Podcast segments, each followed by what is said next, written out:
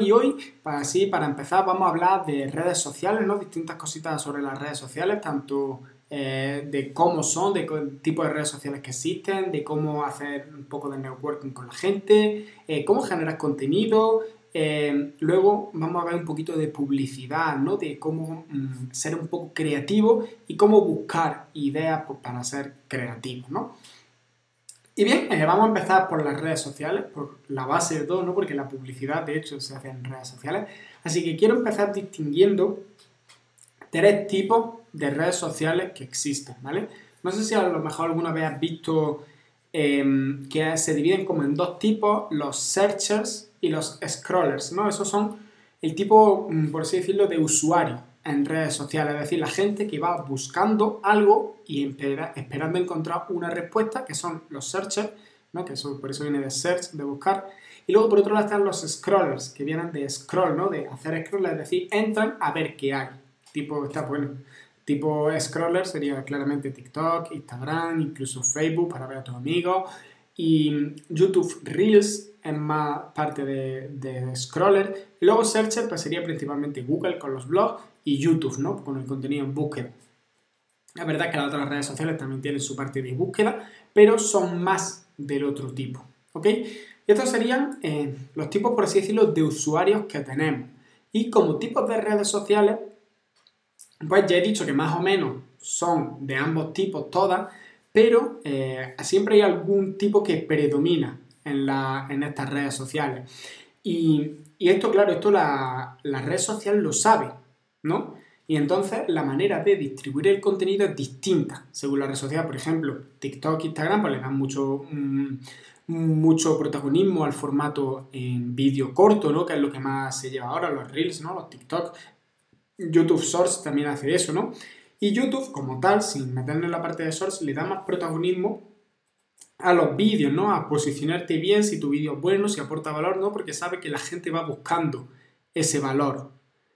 Pero luego tenemos otro tipo de redes sociales, otro tercer tipo de red social, ¿no? que este me lo he inventado yo, eh, que no le da tanta exposición a los vídeos según si son para gente que va haciendo scroll o para gente que va buscando, sino que eh, la forma de dar exposición, aparte de, de si vas buscando o si te lo encuentras por ahí en el feed, es que son los interacciones, el nombre que yo le he puesto, que son la gente con las redes sociales con las que si interactúas, la publicación se le muestra a todos tus seguidores. Y estas podrían ser Twitter y LinkedIn. Estas dos redes sociales son muy interesantes porque cualquier interacción que hagas con una pieza de contenido, por ejemplo, darle like, por ejemplo, comentar, eh, recomendarla en LinkedIn, darle retweet en Twitter, eso automáticamente le va a aparecer a todos tus seguidores.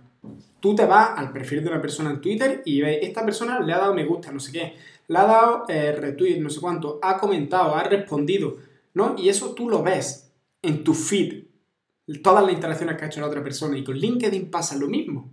Y esto es muy interesante porque estas redes sociales fomentan mucho la viralidad de, por este tipo, porque si tú haces un contenido muy bueno, habrá personas de tu red, ¿no? de tus seguidores que le den, interactúen con ese contenido. Y al estas personas interactuar, se le va a mostrar a todos sus seguidores. Y si los seguidores de estas personas interactúan con ese contenido también, se le va a mostrar más. Entonces se va a hacer bola de nieve y se va a hacer muy viral. ¿no? Mm, por eso los eh, Twitter tiene algunos tweets tan virales. En LinkedIn también el potencial de viralización es muy grande. Y básicamente pues tendríamos esos tres tipos de redes sociales. Así para recapitular un poco tenemos los searchers, que son eh, las redes sociales tipo search, que son las que tú vas a buscar el contenido, ¿no? Y te da el contenido en función de lo que estás buscando. Entonces ahí prima el hacer contenido de calidad, hacer contenido que interesa al usuario que va buscando. Luego están las series, eh, las redes sociales tipo scroll, que es donde la gente está haciendo scroll, y ahí prima el contenido que enganche, el contenido que sea fácil de consumir, ¿no? Porque no es algo que tú vas buscando, es algo que encuentras. Entonces tiene que ser fácil de consumir para que la persona lo vea y eso tiene que ser contenido pues, más mm, atractivo a nivel de que te pare la atención para que tú lo veas, ¿no? Porque cuando vas buscando, vas buscando. Pero cuando no vas buscando, tienes que parar al usuario. Y luego, por último, están las tipos de interacciones, que es donde cada vez que alguien interactúa con tu contenido, se le muestra a los demás, ¿no? Y ahí puede, pues ahí la idea es hacer un contenido que sea fácilmente compartible, eh, un contenido que sea mm, fácil de dar like, ¿no? Que, que sea atractivo, obviamente, para que la gente haga estas acciones y cree este efecto bola de nieve, ¿no?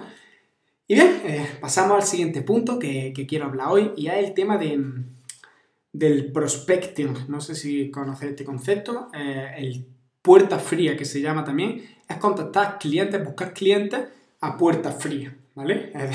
Es lo típico de cuando alguien te dice, oye, mira que tengo una cosa súper interesante para ti, pásate por aquí o contáctame, no sé qué, no sé cuánto, ¿no? Es, eso, que hay gente que te escribe sin conocerte nada intentando venderte algo.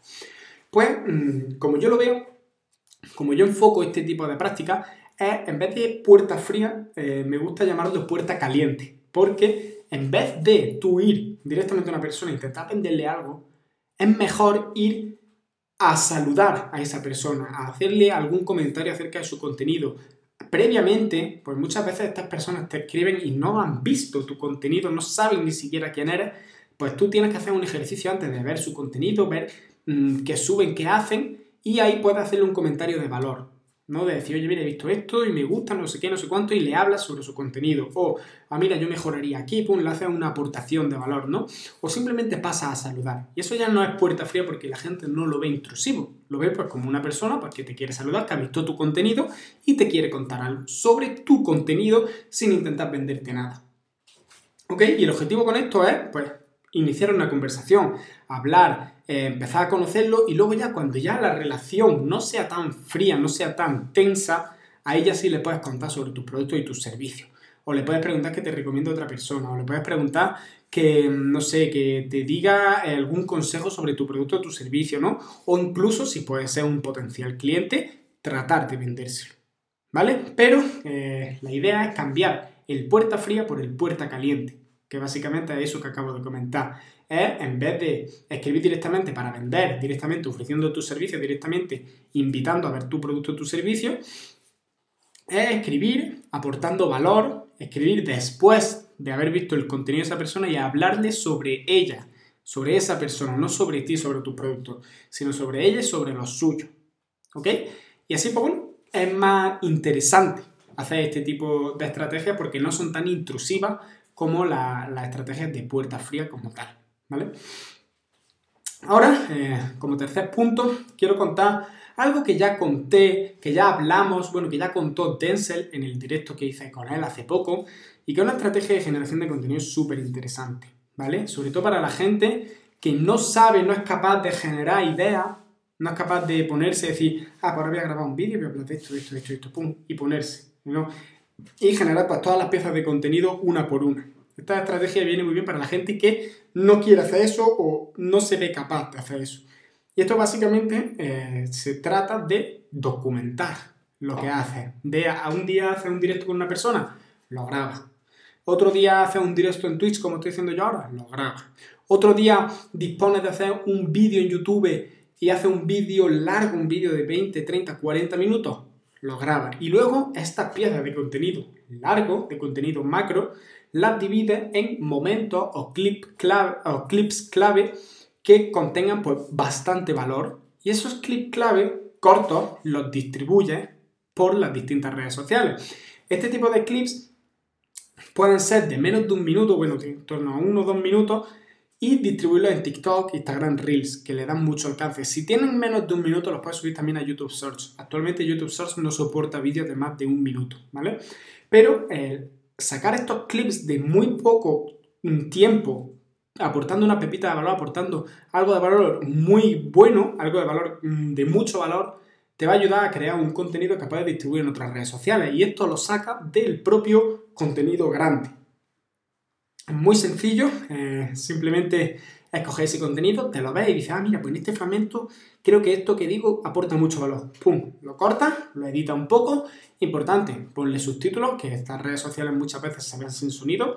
Le pones subtítulos para que la gente, no se pierda al leerlo y lo sube. Y así está, de, una, de un contenido largo, vamos a suponer que sacas solo un clip de menos de un minuto, pues ese clip ya lo estás distribuyendo en tres redes sociales diferentes. ¿Ok?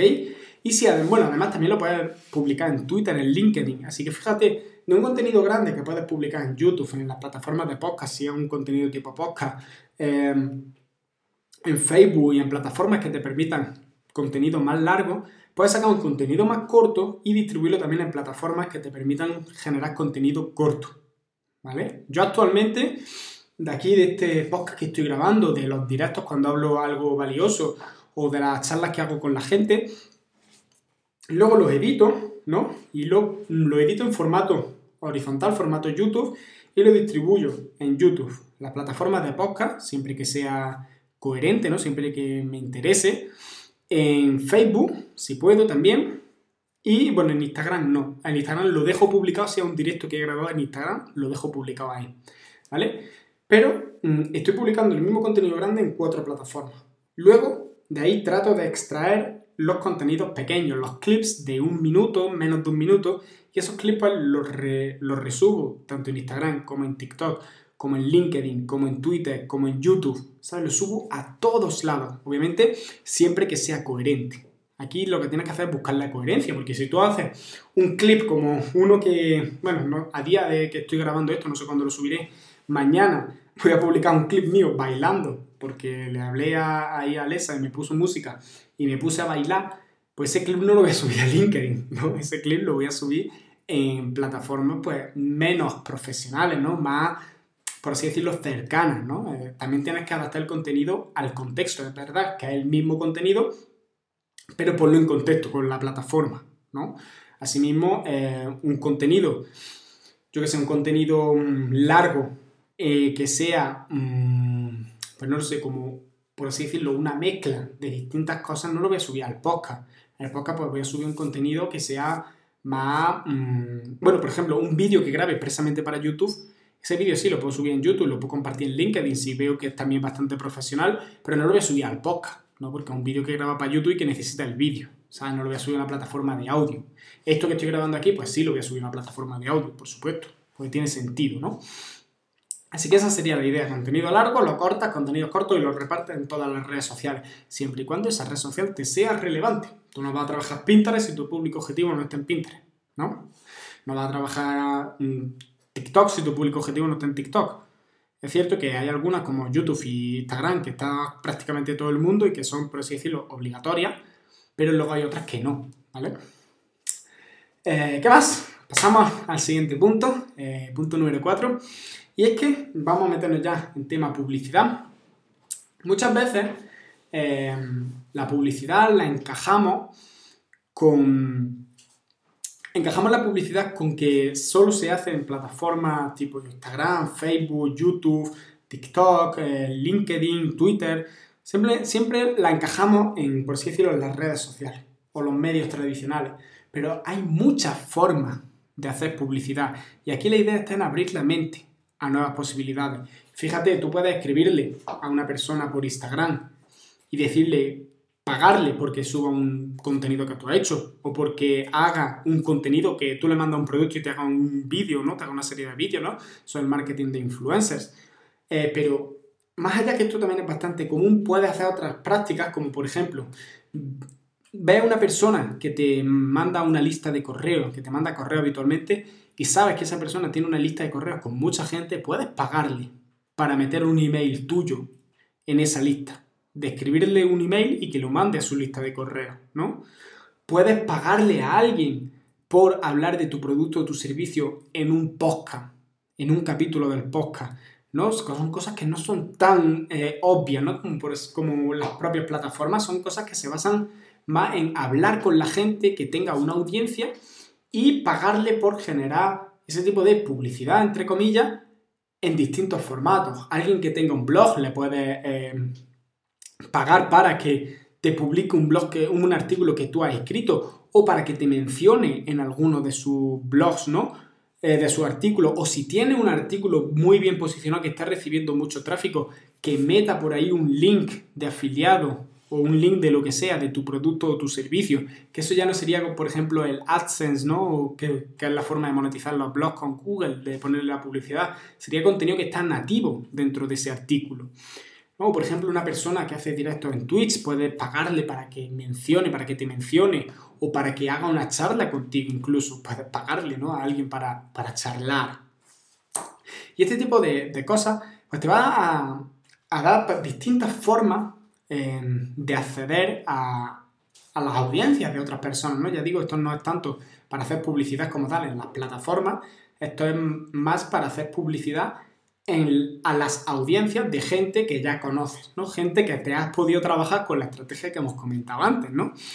Tú te generas esa relación con las personas y eh, le propones esto, ¿no? Esta forma de hacer publicidad, que ahí puede ser súper creativo. Puedes tener una persona que, que tenga una comunidad, un grupo de Facebook, un grupo de Telegram y pagarle para que meta un mensaje tuyo ahí en ese grupo, a su comunidad, a su gente, ¿no?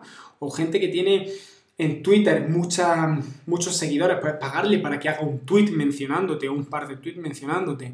Ahí puedes ser muy creativo, porque ya te digo, si una persona tiene una comunidad, tiene una fuente, ya sea un blog, ya sea una lista de correo, ya sea muchos seguidores en redes sociales, lo que sea, puedes pagarle para que te meta ahí en sus fuentes, en sus métodos de contactar con su gente, ¿no? Y hacer una publicidad diferente a lo que estamos acostumbrados a ver. Y así eres más creativo, más innovador y muchas veces este tipo de publicidad, al estar recibiéndola de alguien del que confías, es más creíble que cuando simplemente la ves por ahí.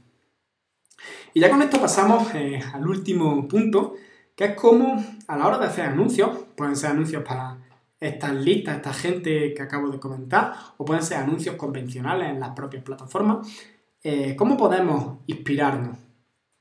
Es muy sencillo, eh, observando distintas industrias, ves qué se hace en otros sectores, ver si yo tengo una tienda de ropa, ver qué hace eh, la empresa de grúa de mi, de mi, ciudad, una empresa de grúas de mi ciudad, ver cómo se publicita, ¿no? ver qué tipo de anuncio hacen, ver qué cosas hacen, ¿no?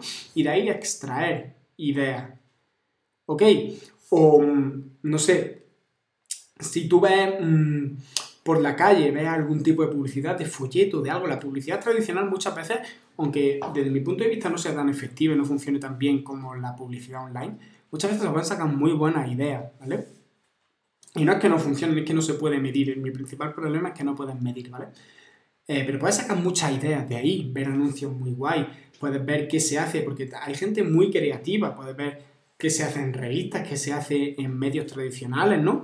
y puedes sacar ideas y adaptarlas a tu negocio o adaptarlas al formato digital. Aún eh, lo digital es muy joven.